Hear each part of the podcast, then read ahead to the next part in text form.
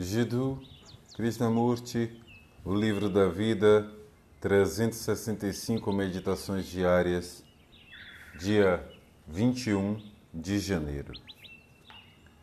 A autoridade corrompe tanto o líder quanto o seguidor.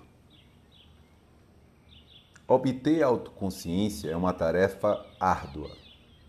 E como a maioria de nós prefere uma maneira fácil, ilusória, nós criamos a autoridade para dar forma e padrão à nossa vida. Essa autoridade pode ser o colégio, o Estado, ou pode ser o pessoal, o mestre, o salvador, o guru.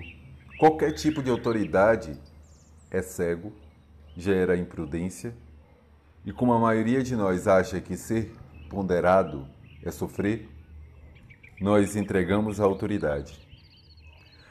A autoridade gera poder e o poder sempre se torna centralizado. Por isso, totalmente corrupto. Ele corrompe não somente aquele que exerce o poder, mas aquele que o segue.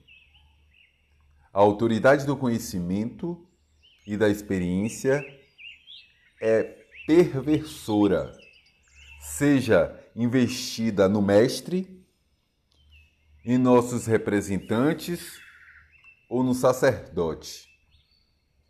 O importante é a própria vida, esse conflito aparentemente eterno, e não o padrão ou o líder.